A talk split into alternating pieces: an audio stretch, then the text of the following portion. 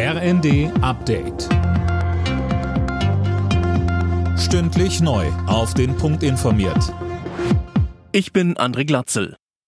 Wir dürfen nicht nachlassen mit unserer Solidarität für die Ukraine, so appelliert Bundespräsident Steinmeier in seiner Weihnachtsansprache an die Deutschen. Ein Frieden dort sei noch nicht greifbar, sagte Steinmeier.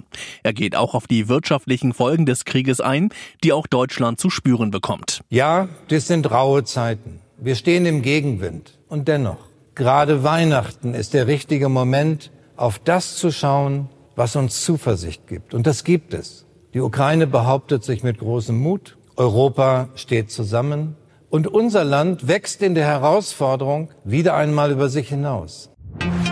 Nach dem Lawinenabgang in Österreich sind auch die letzten zwei vermissten Wintersportler gefunden worden. Insgesamt hatten die Einsatzkräfte nach zehn Menschen gesucht, zwei kamen verletzt ins Krankenhaus. Die Lawine war gestern Nachmittag am Trittkopf abgegangen, mehr als 200 Einsatzkräfte waren im Einsatz.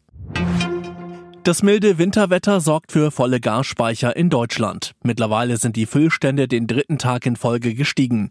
Cornelius Dreger. Nachdem kurz vor Weihnachten wegen der Kälte deutlich mehr Gas verbraucht wurde, liegen die Füllstände jetzt wieder bei fast 88 Prozent. Das zeigen Daten des Europäischen Gasspeicherverbandes.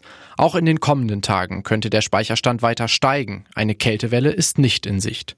Trotzdem haben Bundesnetzagentur und Regierung dazu aufgerufen, weiter Energie einzusparen.